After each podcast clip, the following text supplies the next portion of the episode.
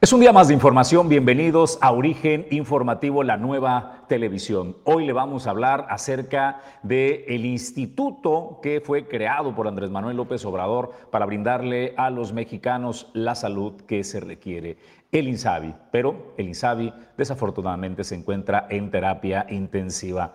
Han dado a conocer que serán millones, millones de medicamentos que no podrán ser abastecidos. Eh, los medicamentos para el cáncer siguen siendo uno de los problemas que no logra resolver este gobierno a cuatro años que inició su administración. Vaya, hoy tienen problema hasta con las aspirinas. No podrán abastecer de aspirinas ni siquiera paracetamol, entre otras claves de medicamentos que le vamos a estar informando el día de hoy. Hoy es el tema editorial. Además, tendremos una nueva colaboradora a la que le estaremos dando la bienvenida a la arquitecta Verónica Amezcua, que nos hablará de los espacios, la creación de espacios tan eh, necesarios, espacios verdes, como mejorar el interior en edificios, en casa, con espacios verdes, poner plantas es sumamente importante y hoy estaremos hablando de, en su participación de este tema y muchos eh, temas más que le vamos a presentar el día de hoy en Avances de Información. Primer café de la mañana, cortesía de Puerto Café. Julio César González, ¿qué nos tienes de avance? Muy buen día, Julio. Muy buenos días, Jesús. Buenos días al auditorio de Origen 360. Bueno, pues el día de hoy vamos a hablar, la gobernadora Indira Vizcaíno Silva señaló y resaltó la importancia que tienen los jóvenes, las juventudes en su administración, en su gobierno, y es por ello que se han implementado políticas públicas orientadas para su desarrollo integral. En ese sentido, pues también anunció, anunció el mercadito de las juventudes que se estará realizando eh, pues en el estado de Colima y bueno, del 18 al 19 de febrero, eh, pues ya en este mes. ¿Y de qué va este mercadito? Se lo vamos a dar a detalle más adelante, pero también, también buenas noticias y es que se rompió récord en el gobierno del estado a través del CEFIDEC, este sistema de financiamiento para las micro y pequeñas empresas en el estado de Colima. Bueno, pues porque se incrementó el número de eh, la bolsa a repartir o a entregar o a financiar diversos proyectos. Esto es, alcanzó Alcanzó tan solo el año pasado 338 millones de pesos, superando en más del 60% los créditos colocados en 2020 para que tenga usted una idea de lo que se está hablando. ¿Quiénes se vieron beneficiados? En unos minutos más se lo estaremos platicando. Y de usted que tiene el changar, la tiendita de la esquina, la barbería, el cibercafé de la esquina, usted también puede, puede eh, obtener estos, estos recursos a través del CEFIDEC de gobierno del estado. Y desde luego, bueno, pues el pronóstico reservado, los amigos restauranteros en la zona metropolitana de Colima, Villa de Álvarez, y es que para este próximo puente, el lunes 7 eh, de febrero, bueno, pues resulta que no, no echan campanas al vuelo. Y esto porque dice le está pegando de manera duro a las familias colimenses la inflación y la cuesta de enero, donde precisamente es en esta época donde las familias reducen sus consumos y sus gastos y pues hay pronóstico reservado para este primer puente del año eh, para la industria restaurantera. Pero el tema también que hablaremos este día es el elefante en la sala.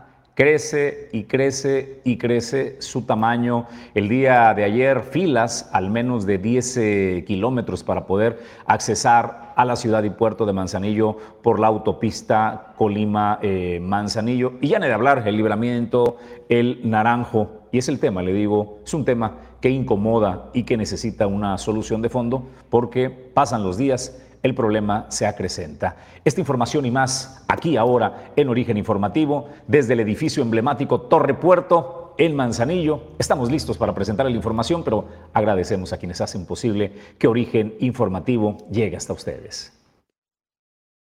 Origen 360 es presentado por Grupo Jacesa, Glipsa Puerto Seco de Manzanillo, Goodward Group International Logistics Services, Cima Group, Torre Puerto Manzanillo, Restaurante El Marinero del Hotel Marbella, Puerto Café, Clínica Dental Local. Pues vamos al tema editorial de este viernes 3 de febrero, es el año 2023.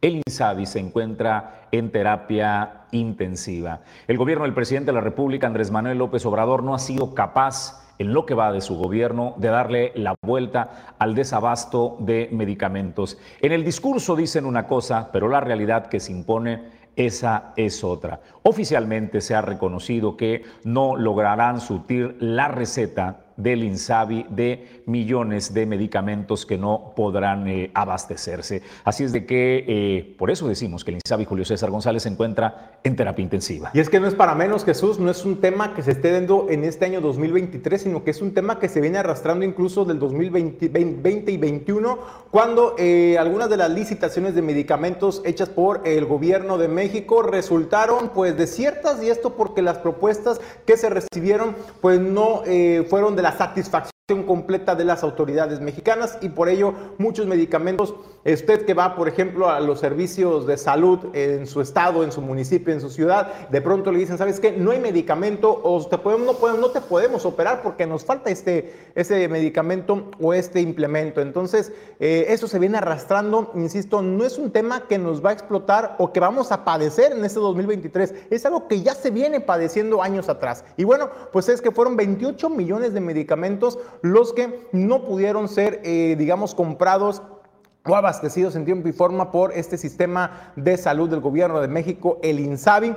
Y bueno, esto para que usted lo tenga en dimensión, representa 639 claves de medicinas y material que no fueron adquiridas eh, para este periodo 2023-2024. ¿Qué medicamentos no fueron adquiridos por el gobierno eh, de México para que usted tenga más o menos la dimensión completa del problema de salud que se enfrenta en nuestro país? Bueno, pues tenemos, por ejemplo, medicamentos como la Vixtristina, utilizada en el tratamiento contra el cáncer, un sector que ha estado eh, muy golpeado en esta administración, en administraciones anteriores también, pero particularmente en esta, cuando en el discurso se ha dicho que ya se tiene garantizado el abasto del medicamento para los enfermos de cáncer, para que puedan llevar eh, pues al pie del renglón eh, su tratamiento y una pronta recuperación. Bueno, pues no cuentan con estos medicamentos. También tenemos, por ejemplo, otros medicamentos como el naproxeno, suspensión oral, cápsulas de ácido acetil salicílico, la aspirina que usted conoce que cuando le duele la cabeza o cualquier malestar va y puede comprar la aspirina sin ningún problema. Bueno, no hay aspirina y no va a haber aspirina. También materiales básicos, por ejemplo, de curación como las vendas o las suturas, tampoco las vas a encontrar y tal vez te va a tocar a ti conseguirlas por fuera para poderte hacer alguna curación en algún centro de salud. Entonces, es importante que empecemos a dimensionar, empecemos a dimensionar el problema que nos estamos y que nos vamos a enfrentar los mexicanos cuando recurramos a algún sistema de salud. Ahora bien, por ejemplo, paracetamol. ¿En qué se utiliza el paracetamol? Bueno, pues el paracetamol es un medicamento de venta sin receta médica. Pues yo le dije, usted puede ir a la tiendita de la esquina incluso y ahí se lo pueden vender o en la farmacia. Bueno, pues esto ayuda para aliviar la fiebre o el dolor. Algo muy básico que yo creo que en todos los hogares mexicanos, pues todos tenemos ahí una aspirina eh, por eh, de emergencia. También eh, se utiliza en problemas, por ejemplo, de, color, de dolor corporal. Ya ve, cuando tiene cuerpo cortado, pues la aspirina es un paliativo, pues que nos puede ayudar pues a pasar el momento. Bueno, y si quiere temas eh, más importantes, usted puede decir, bueno, paracetamol lo consigue uno este, de genérico ahí en la farmacia a un precio razonable. Eh, la aspirina igual, pero ¿qué le parece la heparina? para personas que eh, tienen problemas de coágulos y es para la supervivencia. Heparina no habrá. ¿O qué le parece de las familias vulnerables, las madres de familia que no tienen para sus bebés eh, que darles de comer? La fórmula, la leche en polvo. Tampoco habrá leche en polvo por parte de eh, el INSABI y de ahí le puedo seguir con el tema importantísimo de los antibióticos. En esta época que se agudizaron las enfermedades eh, eh, respiratorias derivadas ya sea de las variantes de COVID o de la influenza y uno de sus efectos era la infección de las vías respiratorias y se requería de antibiótico. La citromicina, no hay acitromicina, no hay otros medicamentos clínicos no hay ivermectina y eh, lidocaína en gel, por citarles solo algunos, son más de 600, pero para muestra de botón, ahí están estos, eh, estas claves de medicamentos que suman en total 28 millones que no pudieron ser comprados y que no se podrán entregar durante el año 2023-2024.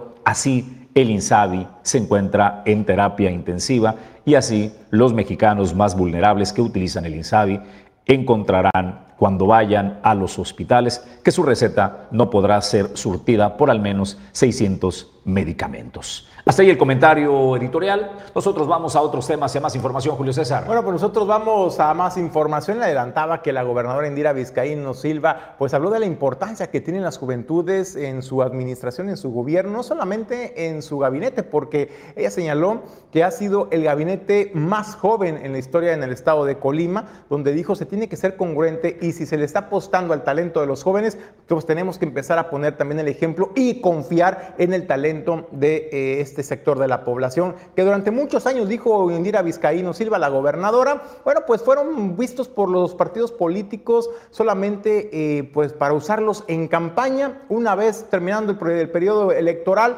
las campañas pues eran relegados y eran olvidados, no les daban apoyos, no les daban incentivos. Bueno, pues ahora dice que con la llegada de la cuarta transformación, esta situación y esta realidad empieza a cambiar para miles de jóvenes en el estado de Colima, con mayores oportunidades, mayores programas, mayores eh, para poder salir adelante de manera integral. Y esto es lo que anunciaba la gobernadora Indira Vizcaíno.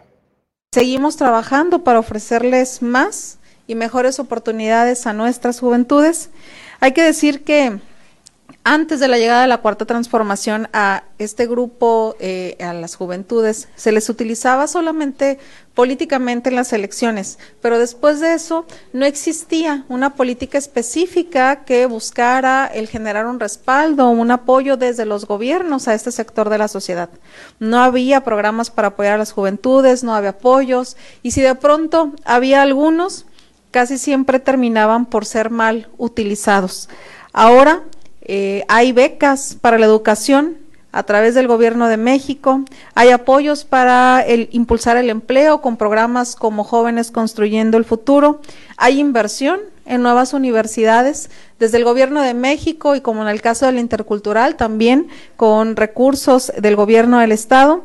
Todo esto, eh, sea desde el gobierno federal o desde el gobierno del estado, con la intención de impulsar a nuestras juventudes, de generarles alternativas, opciones en las que tengan claro que esta etapa o este momento que es decisivo cuando ellos deciden seguir estudiando y elegir una profesión y que muchas veces encontramos dificultades por los cupos que existen en las universidades públicas, pues queremos ir acortando esta brecha.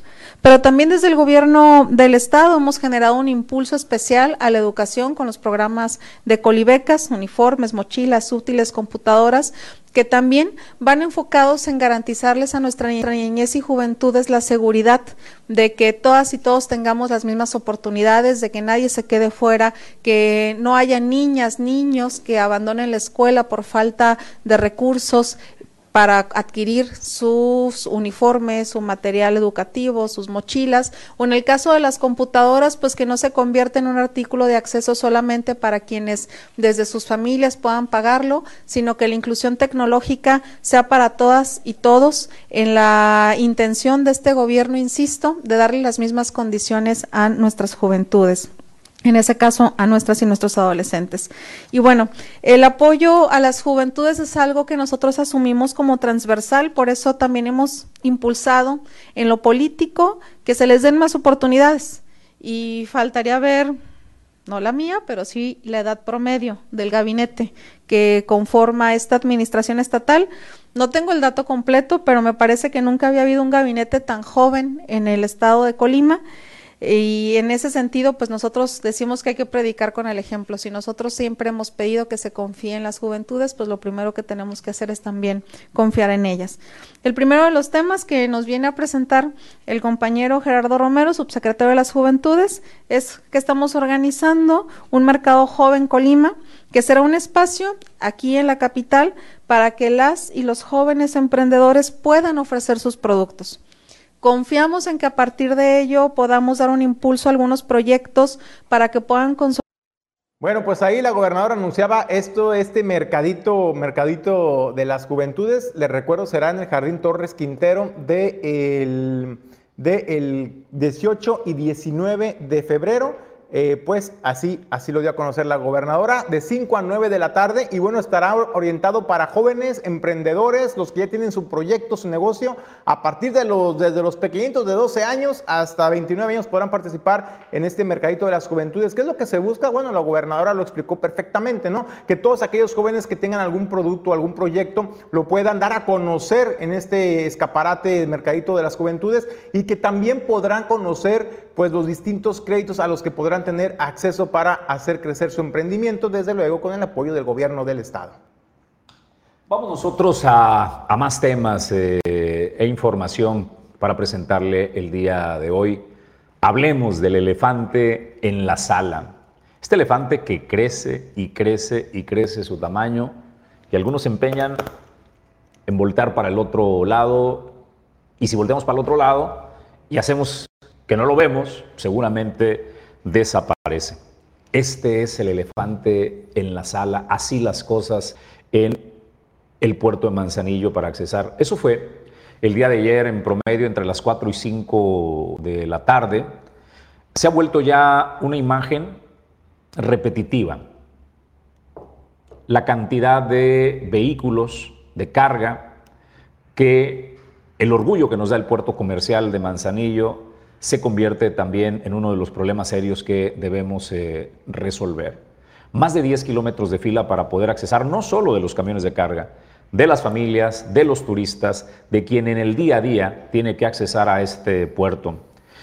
Y el comentario del elefante en la sala se trata de buscar soluciones y la propuesta es quién va a asumir la responsabilidad de salir y decirle a México, porque no es un tema solamente que está impactando para los manzanillenses, es un tema que está impactando para el sector eh, turismo que también vienen eh, de visita al puerto de Manzanillo.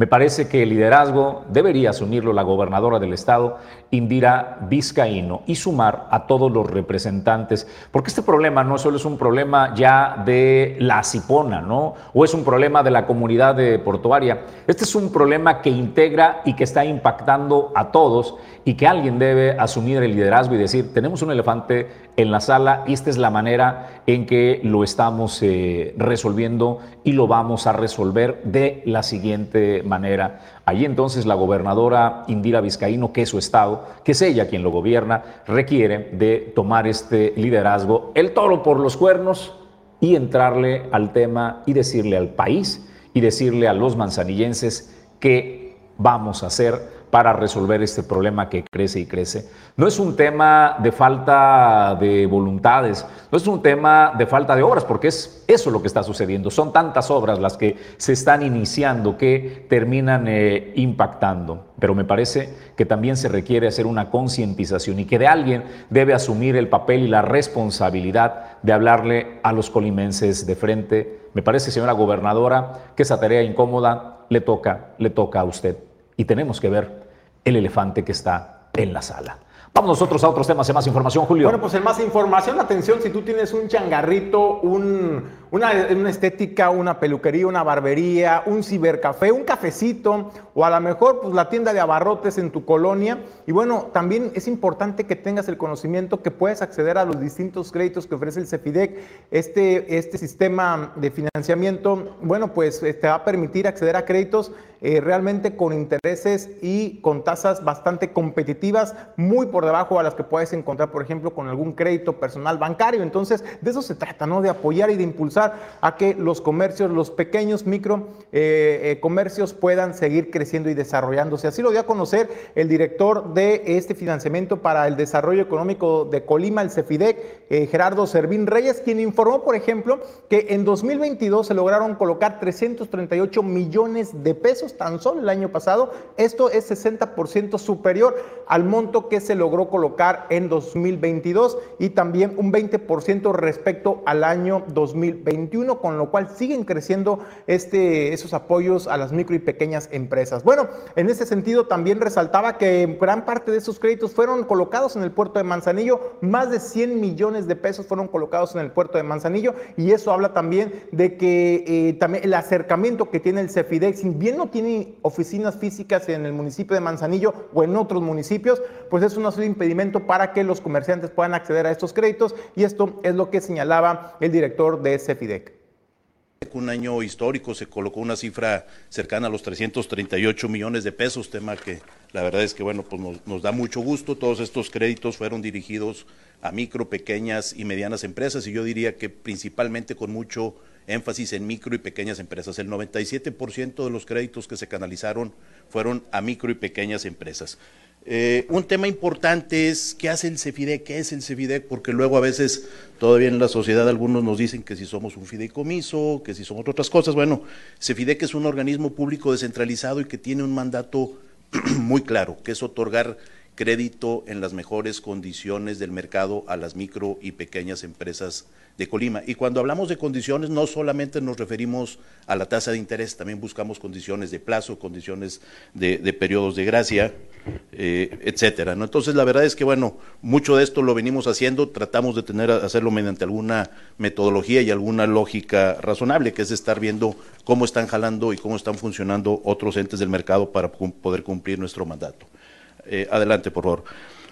Eh, nosotros trabajamos con básicamente cuatro programas de crédito y dos líneas estratégicas de acción. Una parte que son créditos directos, es decir, todo el proceso se ve directamente con Cefidec, créditos que van desde 20 mil hasta, hasta 500 mil pesos y con algunos aliados estratégicos como es Nacional Financiera y FIRA, toda la parte de crédito inducido, créditos que son desde 500 mil pesos hasta 20 millones de pesos. Eh, en el crecimiento de lo que colocamos, como ya lo decía la gobernadora, pasamos de colocar en 2020 209 millones de pesos a estar colocando 338 millones de pesos.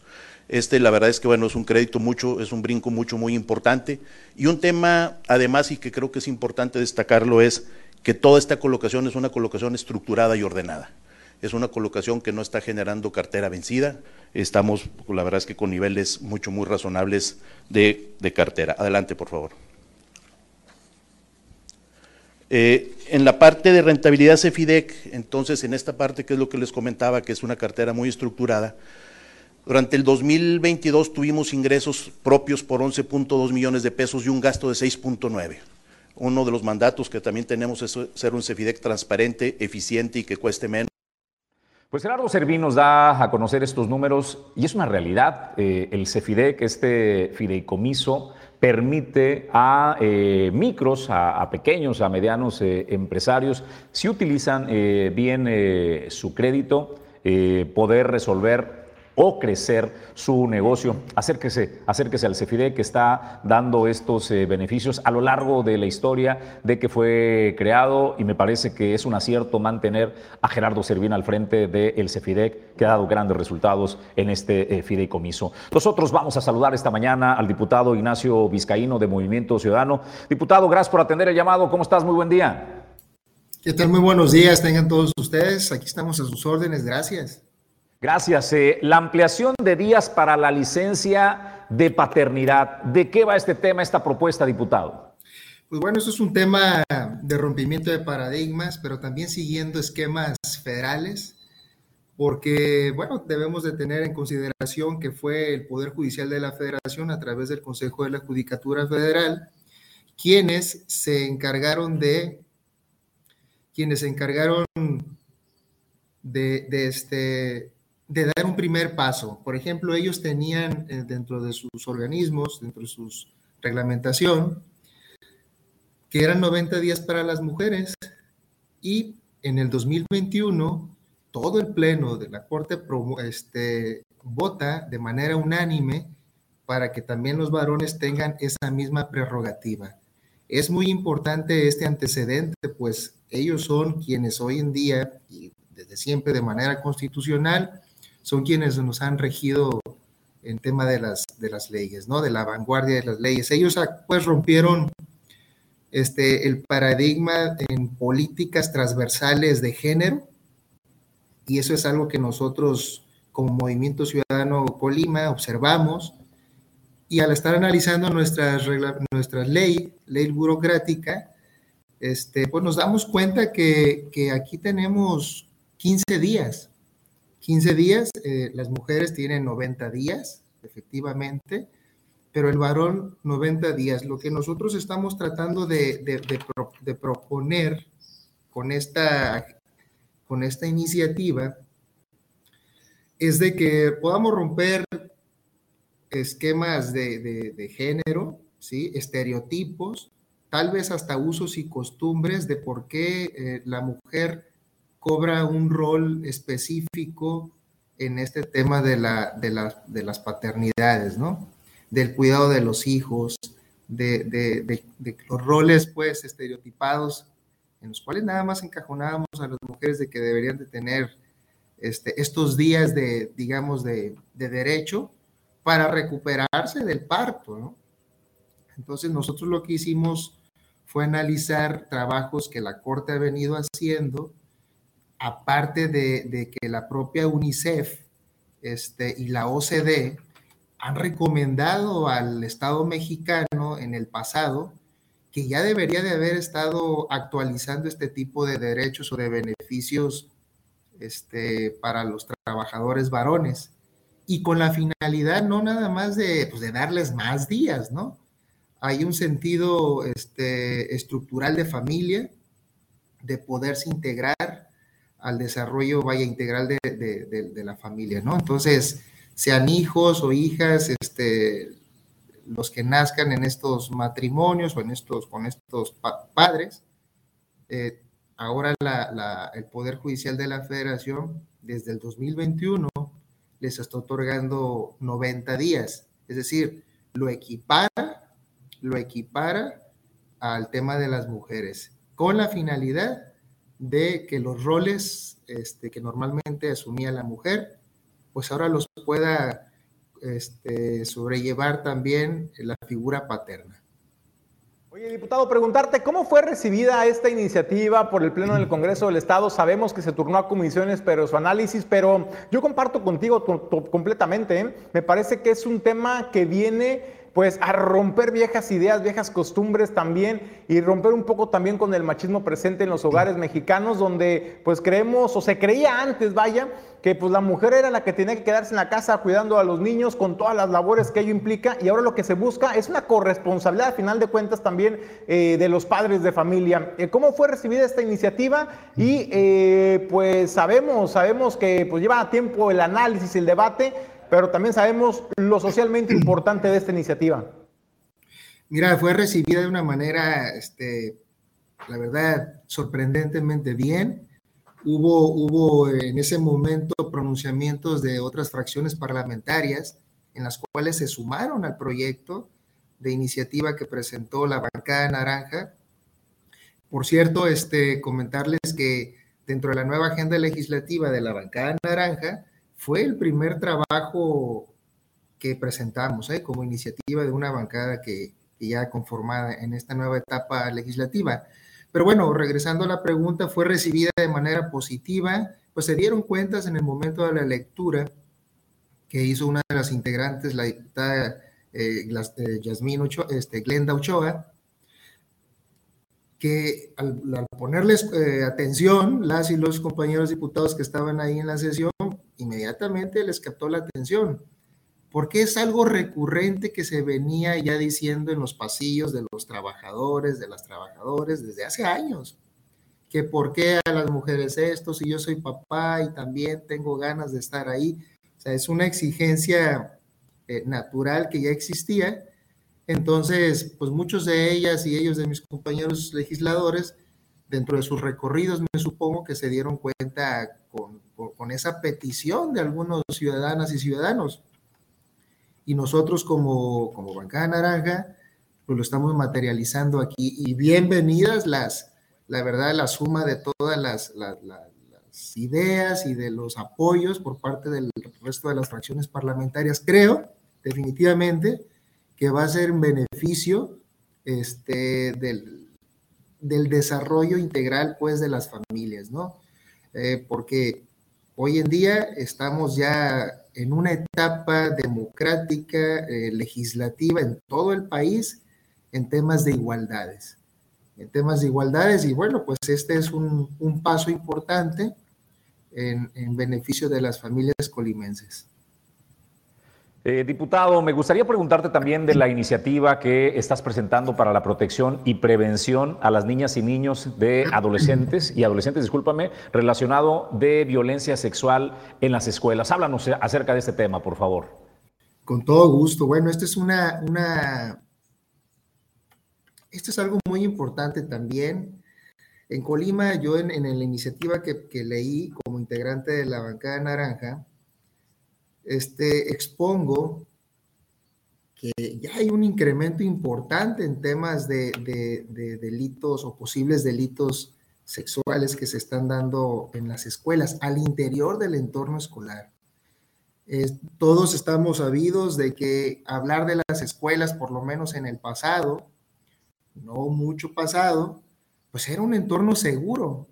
Hoy en día nos estamos dando cuenta ya de una manera abrumadora de que estamos descuidando el tema de prevención. Sí tenemos dentro de nuestra legislación estatal la sanción para cuando lamentablemente sucede algún tema de delito sexual, como el acoso, como tocamientos, como envío de videos, filmación de videos, todas estas cosas que sí se han legislado, pero, y el pero borra lo de atrás, no en el tema de prevención. Entonces, una manera que nosotros, que un servidor analizó y se los puse a los compañeros de la bancada, es que el, tema, el, tema, el tema es este, de tema de prevención, lo que necesitamos hacer es, al momento de contratar a personal auxiliar dentro de las escuelas, dentro de las escuelas es la importancia de hacer, por ejemplo, los, los exámenes de, pues de cómo estamos, ¿verdad? ¿Cómo está este trabajador? Todos tenemos, queremos saber pues, el antecedente y son exámenes psicométricos muy especializados que los deberá de estar desarrollando según la iniciativa con la propia, eh, la propia Secretaría de Educación en conjunto con la Secretaría de Salud, porque pues conocen de estos temas y de esa manera podemos detectar o determinar indicios de algún trabajador, hombre o mujer, pues que dentro de ese perfil del, este, se pueda advertir que no es apto para ese tipo de trabajos. Estamos hablando pues de, de personal administrativo, de personal de intendencia, de vigilancia, que están en las escuelas. Nosotros estamos exceptuando a los docentes porque pues ellos tienen otro tratamiento muy distinto en su forma de contratación. Pero acá no, acá no, este, y yo creo que esa manera es como nosotros vamos a aportar como movimiento ciudadano a que nuestras niñas, niños y adolescentes en el estado de Colima se encuentren todavía aún más seguros en su entorno escolar. Pues diputado, te queremos eh, valorar y agradecer la conversación de esta mañana para Origen Informativo. Don Julio César González, tema para finalizar con el diputado. Pues de nomás reconocer, diputado, es un tema muy sensible. También compartías datos en su momento, diputado, sobre algunas situaciones que se viven de violencia sexual y agresión sexual y agresiones en las escuelas en el estado de Colima. Y me parece que se está tocando un punto muy sensible en la sociedad colimense y que es importante se legisle y se empiece a, regular eh, también en ese sentido para la protección de nuestras niñas y niños. Definitivamente, miren, y va este, muy de la mano con un posicionamiento que un servidor también hice la pasada sesión ordinaria, que fue el miércoles, en donde ya al cierre de la sesión en este posicionamiento lo que un servidor detectó, porque, bueno, un servidor trabaja en escuela, yo tengo 28 años de servicio, conozco el tema escolar y las necesidades de los mismos.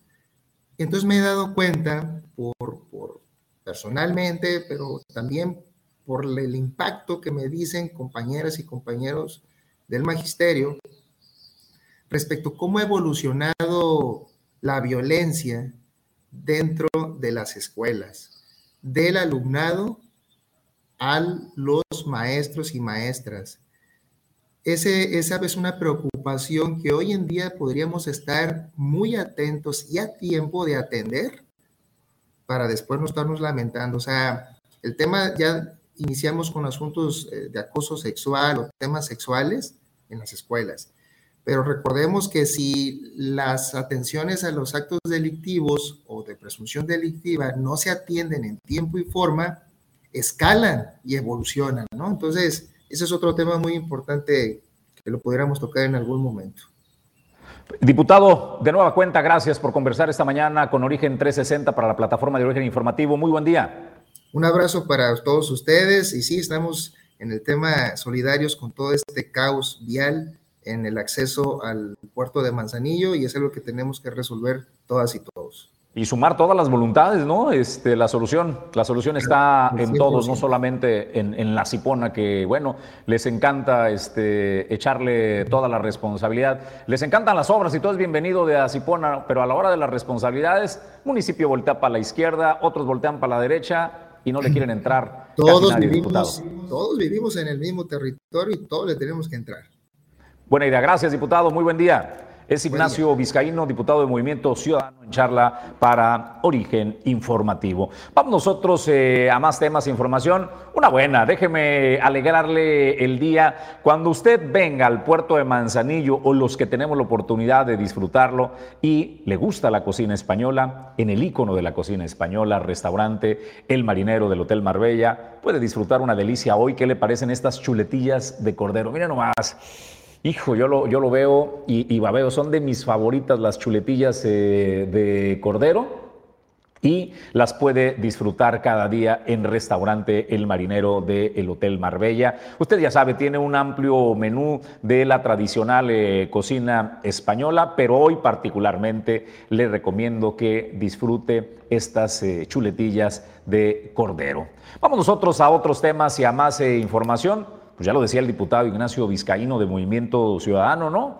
Hay que entrarle todos al tema del puerto de Manzanillo porque la administración del sistema portuario nacional es el villano favorito. Ah, pero también es el hermano mayor, es el que tiene la billetera y es el gran benefactor. Pero cuando suceden las cosas como sucedió ayer y que se ha venido convirtiendo en una constante, que el tráfico se desborda, que la ciudad eh, se paraliza al menos en el acceso, entonces todo mundo voltea y que culpen al hermano mayor porque es su responsabilidad, es el puerto y ellos se tienen que hacer cargo.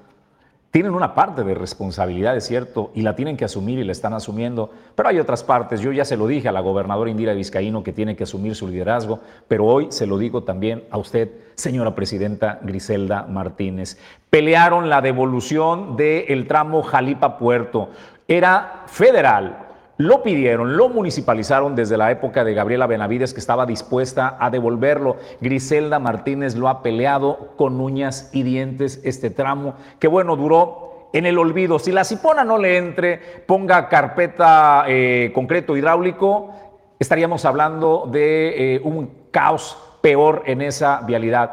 Es un tramo municipal que se les olvida, se lo endilgan y hacen que volteen a responsabilizar a las autoridades federales y a la Cipona, cuando realmente, señora presidenta, es un tramo que por su necedad continúa bajo el mando del municipio. Si usted no puede administrar ese tramo con suficientes elementos de tránsito municipal, de meterle lana a esto porque no alcanzan los recursos, Está bien, entonces devuélvaselos a la federación, entregue este tramo Jalipa Puerto para que sea la federación quien pueda entrar con toda la responsabilidad y asumir, porque en el vacío, donde dicen, no, ese es un tramo municipal, yo como Guardia Nacional de Camino no puedo entrar y regular este tramo, o qué le parece a la Policía Estatal que digan, oye, apóyanos para poder regular, no, yo no puedo porque es un tema eh, municipal, y el municipio, cuando truena la bronca es mejor volteamos por otro lado porque que al cabo la gente va a responsabilizar a la administración del sistema portuario nacional y es su problema, o culpen a la comunidad de portuaria y a mí que no me volteen a ver,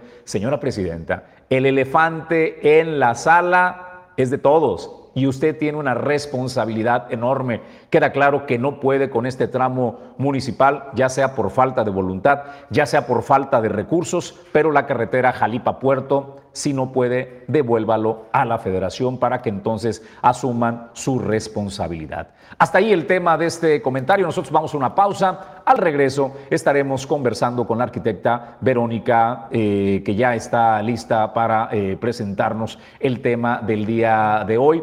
Estaremos hablando con Verónica Amezcua sobre los espacios verdes en los interiores. No se lo pierda después de la pausa.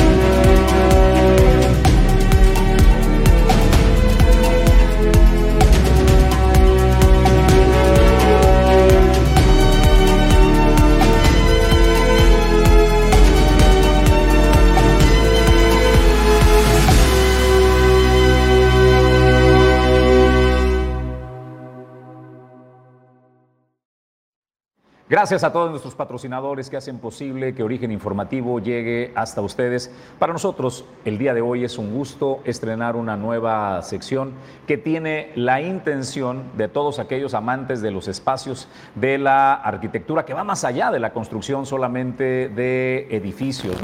Hoy hablaremos, por ejemplo, del tema de los espacios verdes, sobre todo en las eh, oficinas y la necesidad de ellos. Así es de que hoy inauguramos esta.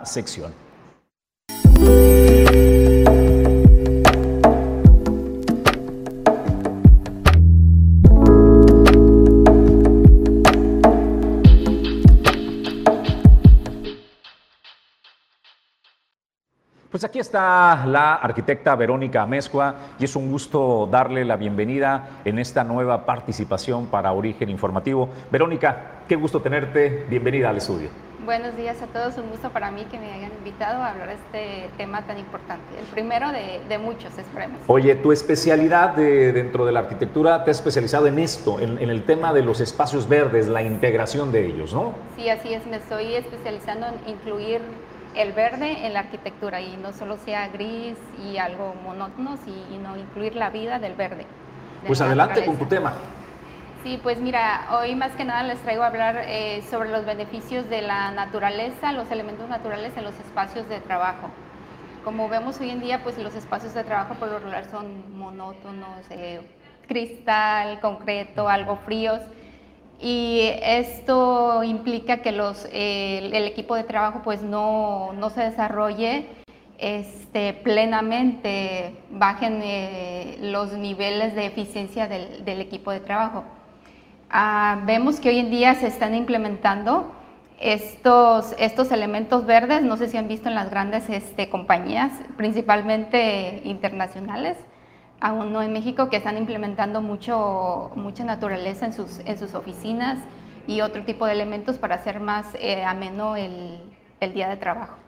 Eh, impacta no solamente en el tema, supongo, de la salud emocional, ¿no? sino también en el tema de, salud física. Si algo nos vino a enseñar eh, la pandemia es que luego nos terminamos obsesionando por hacer sellar, sellar las casas, sellar los edificios, que no entrara el polvo, que no entrara el aire, ¿no? Y más en zonas donde el frío es eh, intenso o el calor también, para que la eficiencia del aire acondicionado, pues no se nos escape el aire frío, ingrese el aire caliente. Y nos ha dicho la Organización Mundial de la Salud que es un error, que si algo requiere el ser humano es la ventilación natural y el aire fresco, y por supuesto las plantas, la integración de lo verde, beneficia esto, ¿no? Sí, así es. Fíjate, este, dependiendo del clima, si es frío, pues se cierran. Si es calor, también se cierran porque por el logo este, caliente del exterior. Pero no, sí, siempre lo podemos incluir, incluir los elementos naturales como el sol, el aire y la vegetación. Es un tema muy importante que beneficia a nuestra salud y sobre todo en este tema que estamos hablando de, de las oficinas, incrementa la productividad de, de los empleados. Esto, esto se ha demostrado con con diversos este, estudios que incrementa la eficiencia. Eh, los trabajadores, el equipo de trabajo va mucho más feliz a trabajar en un, en un espacio eh, con vegetación y elementos naturales que simplemente un espacio pues un poco eh, gris y sin estos elementos. Oye, arquitecta, normalmente cuando uno piensa en espacios verdes dentro de oficinas, pues uno echa a volar la imaginación, uno que no sabe, uno tiene el conocimiento y se imagina, no sé, eh, ya un jardín, un parque dentro de la oficina, no necesariamente, ¿no? Porque hay espacios muy reducidos, pero eh, precisamente hay técnicas, ustedes los expertos pueden eh, ver la orientación de la oficina, ver cómo aprovechar la luz natural del aire, las corrientes de aire también para poder hacer un entorno pues más armonioso y desde luego cómo adecuarlo a un espacio verde realmente sano para el trabajador.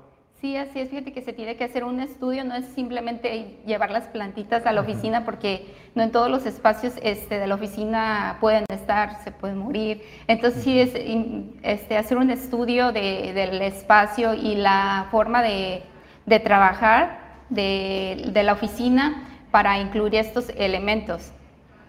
Después, eh, insisto, con el tema no después de la pandemia, seguimos eh, inmersos en una, en una pandemia y en una afectación sumamente seria a la salud emocional, eh, arquitecta. Entonces, el poder hay, un nivel alto de, depresión de, todas las personas que impacta en la productividad, ¿no? Necesitamos comenzar a trabajar desde todos los ángulos y el área de trabajo, el ser humano de repente pasa más tiempo en el trabajo que en su propio hogar, ¿no? Este, convivimos más con los compañeros de trabajo y estamos más tiempos destinados a la chamba que en el hogar. Por eso es importante que se tome la conciencia de cómo mejoramos eh, los espacios y supongo que no se requiere un tema de una gran inversión para esto. No, eh, no, así es como dices, eh, pasamos más tiempo en nuestros trabajos y por qué no hacerlo eh, felizmente de, en un lugar que nos apetezca estar y no simplemente decir, ah, ya tengo que ir al trabajo, sino vas feliz al trabajo porque te gusta ese espacio. Y sí, claro, por ejemplo, para acondicionar este tipo de, espacios a lo mejor podemos pensar que se requiere una gran inversión, pero no, este, de acuerdo a, al, al espacio en sí, a la oficina, eh, se podría invertir desde, estoy hablando de una oficina pequeña, este, 50 mil pesos aproximadamente, pero esto te retorna, es un, retorno porque es una inversión, no es un gasto, porque los, la eficiencia del equipo de trabajo sube, sube y se ha comprobado con estudios, entonces sube, entonces eso se te va retornando a la larga. No Como lo, dijiste, es un tema de inversión. Sí, no lo vean. No lo estás gastando. Oye, trabajadores felices son trabajadores más productivos. se reducen los niveles de estrés en el trabajo porque ya tienes una plantita, ya tienes el muro verde, ya tienes ahí cosas que realmente te hacen estar en un espacio agradable y confortable. Y eso, sin duda, estamos hablando que es de la salud. Y en la salud no, pues, no se puede escatimar definitivamente. Sí, así es. ¿Contribuyen también al tema de oxigenación eh, los espacios verdes en el interior de edificios? Claro, oxigenan, este, purifican el el aire del, del ambiente lo refrescan y pues sobre todo es felicidad. Oye, luego de repente vemos, me, da, me causa gracia porque siempre en casa tenemos a alguien que te regala una plantita para la oficina, ¿no? Pero desconocen cómo está la oficina y de pronto te regalan flores o plantas que son para exterior o son para interior. Si son para interior no hay tanto problema, pero también si no hay mucha luz, pues la planta se te muere. Y luego son estos detalles que se pasan por alto que por eso es necesario recurrir a los expertos. Sí, así es, para poder aconsejar qué tipo de vegetación y los cuidados este, que se necesitan. Arquitecta, si alguien requiere de tu orientación, de la guía, de tu especialidad, ¿cómo te pueden contactar? Sí, con gusto. Estamos en Facebook y en Instagram como Coco Taller de Arquitectura. Así, Coco. Coco, como la, Como la planta. Coco, taller de arquitectura. Así es, así nos pueden encontrar. Pues es eh, la arquitecta Verónica Amezcua, que a partir de este día, eh, cada semana, estará aportando con nosotros sus participaciones. Arquitecta, muchísimas gracias. Gracias a ustedes y gracias a todos. Vamos nosotros a otros temas y a más información, eh, Julio César. Bueno, pues le, adelantamos en el avance informativo que el pronóstico reservado para los amigos de la industria restaurantera y alimentos condimentados, la Canirac, y es que para este primer puente del año, el próximo lunes 7 de febrero, bueno, pues no hay, no hay margen de referencia porque la cuesta de dinero le está impactando a la economía de las familias y por ello dicen, estamos con reservas. Ahorita estamos viviendo el, viviendo el fenómeno eh, llamado cuesta de enero, ¿no? Eh, ha sido muy marcado en estos últimos días, este, se ha notado este, en muchos aspectos en el tema económico donde las personas comienzan, este, después del 15 de enero ya empieza una, una pequeña disminución, una gran disminución en muchos otros sectores este, en, el, en el consumo, ¿no? Y realmente pues esperamos que este puente, primer puente del año, sea benéfico para todos nosotros en el sector este, turístico y pues por ende este, cabe recalcar que el sector restaurantero pues sale a, fluctuar ahí un poquito más este, que cualquier otro fin de semana común. Eh, creemos que, que, vamos por buen camino, pero también este, necesitamos también que, que todos pues, este, nos echemos la mano aquí en Colima.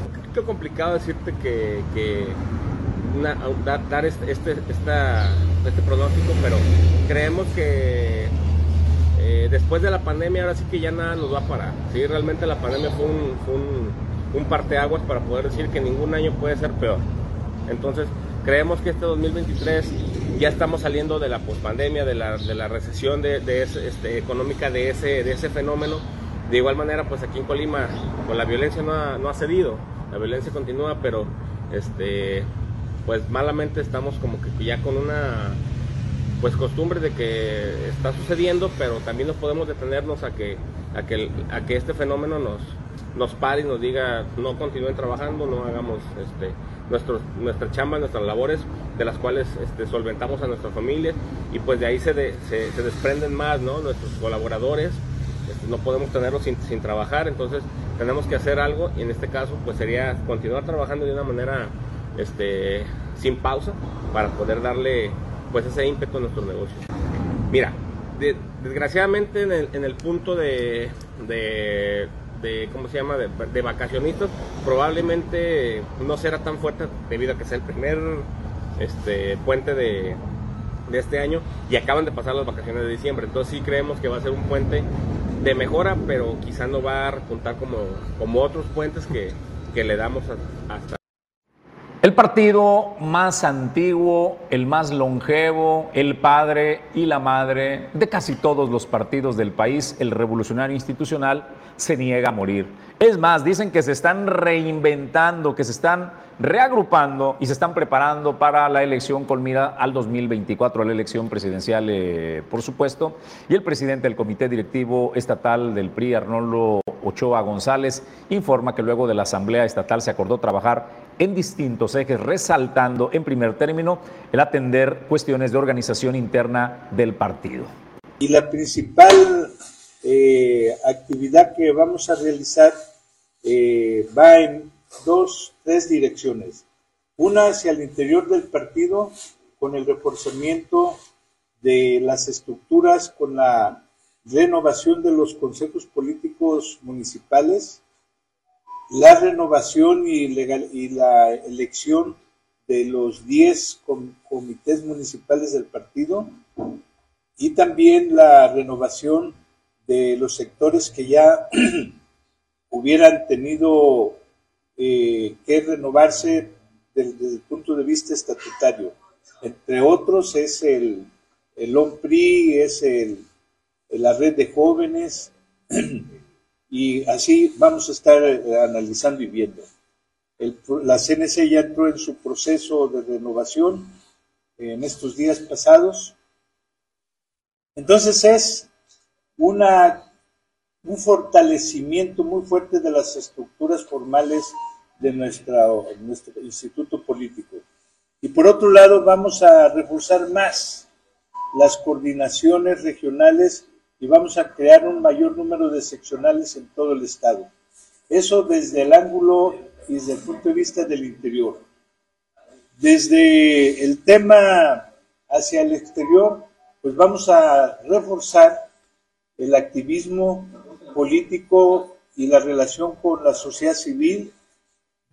Vamos a participar también eh, en una serie de reuniones con, la, con el Partido Acción Nacional y con el Partido de la Revolución Democrática para analizar las perspectivas que tiene la coalición eh, estatal en el estado de Colima. Bueno, eh, en su intento de reorganizarse, de mantener viva la, la chispa del Partido Revolucionario Institucional, se les van sus legisladores, los que tenían representándolos en el Congreso eh, local. Se fue Chuy Dueñas a Movimiento Ciudadano. ¿Y qué dice el profesor Arnoldo Ochoa al respecto cuando su intención es lo contrario, su intención es fortalecerlo y lo poco que tienen se les va de las manos? Mire, es un asunto que, como él lo dice en su propia en sus propios eh, eh, comunicados que a través de las redes hizo. Eh, es una decisión de él, no se queja del partido, no se queja eh, de un trato hacia él, es una decisión personal que tomó, eh, creo yo, en muy buenos términos, habrá que decirlo, fue en la formalidad, fue una, una, una separación sin, sin acusaciones, sin reclamos ni nada. Yo pienso que cuando una persona que llega con los votos, en este caso llegó por los votos del PAN, del PRI y del PRD y de muchos ciudadanos que le dieron el, apoyo y le dieron sus votos en el distrito séptimo, pues es a quien él debe de dar una explicación a todas estas personas. En el caso de nosotros, entendimos la situación, era una decisión que ya no iba a cambiar y entonces dijimos, si él toma ese, ese criterio, nosotros no vamos a, a intervenir ya en nada.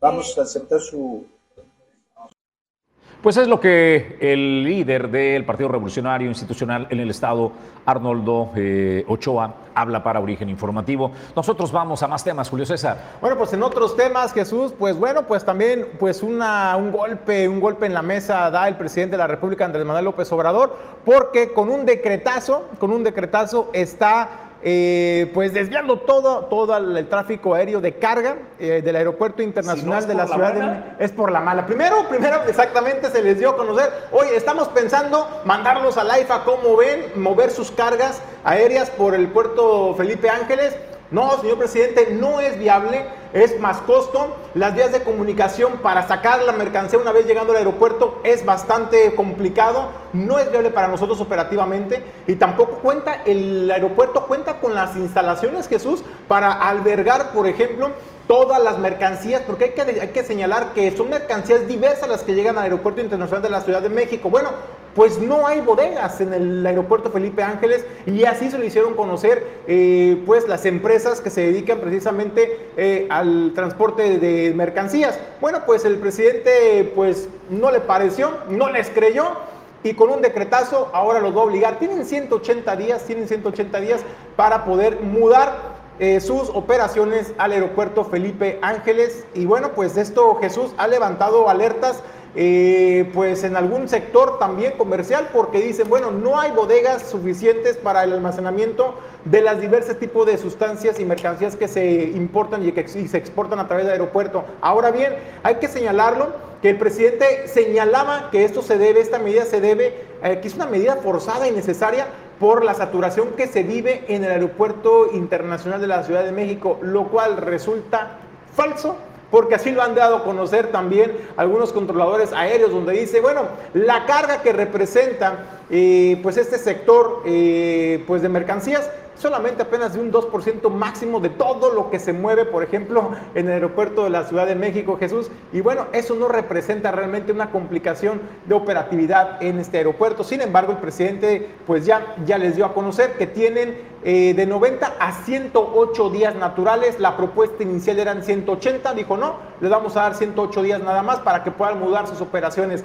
Y quien ya dobló sus manos y quien ya dijo, pues va, yo ya voy en febrero a, a meter mi primer avión, a moverlo por el aeropuerto Felipe Ángeles, pues fue pues esta empresa DHL. Entonces, ¿Cómo va a operar? Que es la principal operadora de logística del mundo por vía aérea, ¿no? DHL. Entonces, ¿cómo va a operar y cómo va a impactar esto eh, para que sus mercancías lleguen en tiempo y forma? Bueno, lo vamos a ver en algunos meses si esta medida fue acertada o no del presidente de la República, que con un decretazo pues está, está tomando esta decisión de manera unilateral. No se contempló la opinión de las empresas, pero tampoco de los expertos en materia de, eh, de aviación. En los países eh, desarrollados, es el convencimiento se da a través de cómo mejoras las condiciones, ¿no? O sea, si salgo de un aeropuerto que es que está saturado eh, y es viejo y me ofreces un aeropuerto nuevo con todas las condiciones y mejoras las condiciones, tonto sería el que se queda, Julio César, ¿no? O sea, a eso obedece realmente el tema de los negocios. ¿Quién quisiera quedarse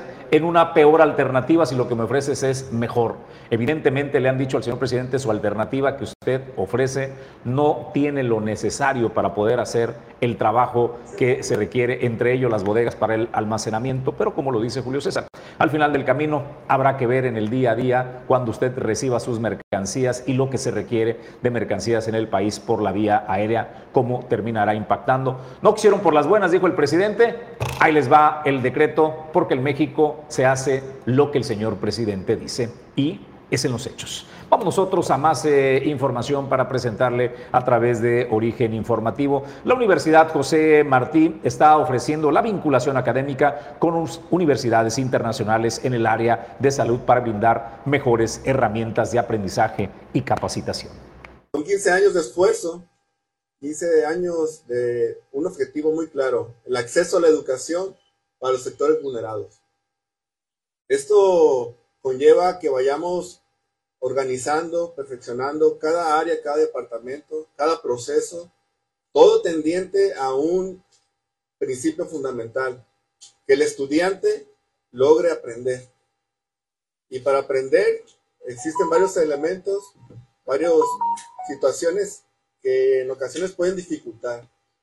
Vamos a hacer lo que nos corresponde como institución y una de las acciones que, que nosotros tenemos claro que es parte de nuestro programa interinstitucional de desarrollo educativo, el PIDE que hemos conformado para esta institución y para un periodo rectoral 2020-2025, es la vinculación y el fortalecimiento con otras instituciones en las áreas, en esta ocasión, de la salud. La área de fisioterapia y medicina han tenido bien, en conjunto, a lograr eh, el 24 al 28 atender una agenda de trabajo para lograr convenios de colaboración académica y científica, en primera instancia con la Universidad de la Ciencia y el Deporte Manuel Fajardo, en lo que es La Habana, Cuba. Esta institución tiene 50 años en Cuba, se especializa en el deporte, se especializa en áreas de la salud, pero eh, tienen una licenciatura que es rehabilitación física, que es la homóloga de la Universidad José Martí, la licenciatura en fisioterapia. Tienen 50 años de experiencia y hemos signado un convenio para áreas fundamentales, que es el intercambio de docentes, de estudiantes y, por supuesto, en la colaboración de investigación y colaboración académica para este objetivo. Por otro lado, de manera histórica, se firma convenio de colaboración también en la parte académica y científica con la universidad prestigiosa, la Escuela Latinoamericana de Medicina del ELAN, que se fundó en 1999 y que, bueno, entre sus grandes eh, acciones es que han egresado más de 30.000 estudiantes de medicina de 132 países. Tiene una gran experiencia y de igual forma este convenio, los dos convenios con Manuel Fajardo, con el ELAM están aquí. Eh, cada uno contempla 10 acciones y en el caso de medicina, aunque contempla también la parte de intercambio de docentes, de estudiantes, comenzaremos con una parte fundamental que es la capacitación, el intercambio de experiencia para fortalecer nuestro cuerpo de investigación de profesores que se dedican a esta Bueno, pues no es nada más importante en materia de educación cuando hacen este, estas vinculaciones con otras universidades, por ejemplo en Cuba, como lo decía el rector Marcos Barajas Yescas, donde no solamente es el intercambio eh, académico, donde van estudiantes y vienen, y vienen estudiantes o también maestros, sino también el intercambio de conocimiento y desde luego eh, desarrollos de investigaciones conjuntas en pro de la salud y desde luego pues todo eso viene a fortalecer el aprendizaje de los estudiantes.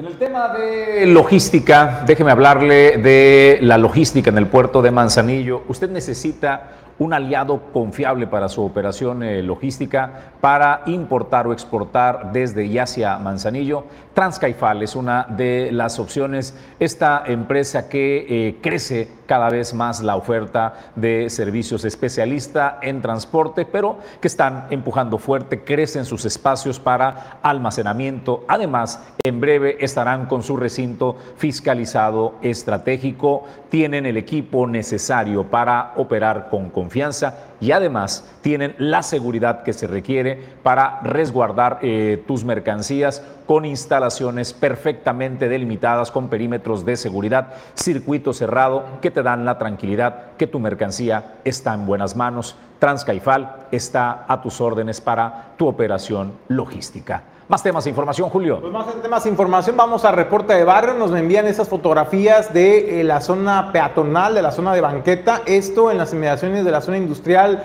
de Tapexes y Fondeport, donde, pues bueno, eh, pues personas nos la mandaron por el riesgo que representa para la seguridad de los peatones, porque Jesús, hay que decirlo, eh, pues transitan eh, cientos y cientos de trabajadores a pie por esta zona y el riesgo de caer y sufrir un accidente porque hay registros sobre la banqueta que no están debidamente sellados y ello representa, aunado a la falta de alumbrado público, eh, pues esto representa un riesgo para la seguridad de las personas. El llamado al ayuntamiento de Manzanillo, pues para que pues eche, eche la mano y pues, eh, pues evite, evite ocurra un accidente como ya lo hemos tenido en otras zonas del municipio. Vamos a más temas de información. Te invitan a participar en la sexta semana cultural, fiesta, tradición y abolengo en honor a los salineros de Villa de Álvarez. Que se va a efectuar del 3 de este viernes 3 al 8 de febrero. Iniciamos con un convite, una peregrinación, como ustedes ven aquí la imagen de San Felipe de Jesús, que es el patrono de la región, y es, es, es en el origen de nuestra fiesta, es una parte fundamental. Y como tal, lo traemos al frente e iniciamos esta semana con ese convite. Y seguimos el sábado con la presentación de una charla del maestro Álvaro Rivera, eh, Rima, Rima el, ¿cómo le podemos decir? Cartonero, monero. Monero, monero, ¿eh? Monero. Y vamos a hacer una exposición ahí en el jardín de dos cartones alusivos a ese entonces. A la presidencia no sé si ya le he dedicado algún cartón, todavía no, ¿verdad? Pero saldrá alguno. Pero ahí hay, hay mucho personaje y, muy, unos cartones muy divertidos. El, el, el sábado. El, el, domingo vamos a tener con los cronistas la, una reseña, una charla sobre los orígenes del mariachi y todo lo que ha representado para la región, con el maestro Abelardo y Benjamín Cruz, que por allá está. Eh, va a estar la banda del gobierno del estado ese día también, el domingo, en el jardín, en la plaza, en un, en un, domingo alegre. Seguimos el lunes con un encuentro poético que también se va a llevar en, la, en, el jardín, en la esplanada frente al kiosco, en donde vamos, van a, van, van a partir, ya dije vamos, ya salí del closet, dice Abelardo, eh, vamos a participar como poeta, ¿eh? para que no se malentienda. Qué bueno que lo aclares. Este, como poeta, no, eh, hay unos seis, seis poetas que van a estar ahí y vamos a tener un encuentro muy, muy agradable. Son, son, somos todos de aquí de, de la región de Villa de Álvarez y creo que va a ser algo muy interesante que nunca, se, nunca hemos hecho aquí en Villa de Álvarez. Continuamos el martes con la exposición del maestro Mario, Rendón Lozano un gran escultor, un escultor de talla internacional. La idea y la intención pues era, hubiera sido pues traer las piezas, piezas de él originales, esculturas, pero representa un, un, gran reto traer las piezas aquí para empezar a cuidarlas, ¿verdad? Eh, y eh, vamos a hacer una exposición gráfica, de, escultórica, en donde él va a presentar su obra, eh, Herencia Sagrada se llama, trae una connotación con nuestro origen indígena y esa transformación que ha representado bueno, pues ya escuchó lo que anunciaron aparte del evento, pues la revelación, ¿verdad? Ahí de la, de la rueda de prensa de don Julio César González, que se llevó la, la nota involuntariamente, ¿no? Bueno, pues, bueno, pues ahí, a lo bueno que, lo bueno que rectificó, ¿no? Oye, a ver, pero me quedé confundido. Salineros de, de Villa de Álvarez. De Villa de Álvarez. Bueno, está interesante el tema. Vamos nosotros a más eh, información, eh, Julio, antes de despedirnos. Pues es viernes y los viernes tenemos recomendaciones del séptimo arte y qué podemos ver este fin de semana en familia o en pareja. Aquí está Fernando Asensio. Amazon Prime Video, Bodas de Plomo. Darcy y Tom reúnen a sus familias para lo que será la boda del siglo, justo cuando la pareja empieza a tener miedo al compromiso.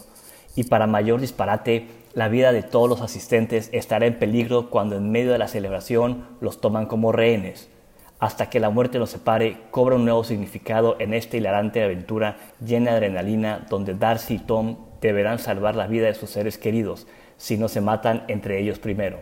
Actúan Jennifer López, Dodge Gemel, dirige Jason Moore. HBO Max, La Inglesa. Cornelia Locke es una rica mujer inglesa que llega a los Estados Unidos en 1890 con una bolsa de dinero empeñada en matar al hombre que considera responsable de la muerte de su hijo. Ella se cruza en su camino con Ellie Whip, recientemente despedido del ejército que trata de regresar a casa. Actúan Emily Blunt, Jake Spencer, dirige Hugo Blick. Apple TV Plus, Terapia sin filtro. Jimmy es un terapeuta en duelo que trata de asimilar la muerte de su esposa mientras ejerce de padre, amigo y terapeuta decide cambiar su forma de ser con la gente y con sus pacientes, volverse una persona completamente honesta y sin ningún tipo de filtro. Dejando de lado su educación y su ética, pronto se encuentra operando importantes cambios en su vida de varias personas, incluida la suya propia. Actúan Harrison Ford, Jason Segel, dirige James Ponslot. HBO Max The Last of Us. 20 años después de la destrucción de la civilización moderna a causa de un hongo que se adueña del cuerpo de los humanos, uno de los supervivientes, Joel, debe sacar a la joven Ellie de una opresiva zona de cuarentena. Juntos cruzan Estados Unidos ayudándose mutuamente para intentar sobrevivir. Adaptación en formato de serie del popular videojuego homónimo The Last of Us. Actúan Pedro Pascal, Bella Ramsey. Dirige Craig Massey.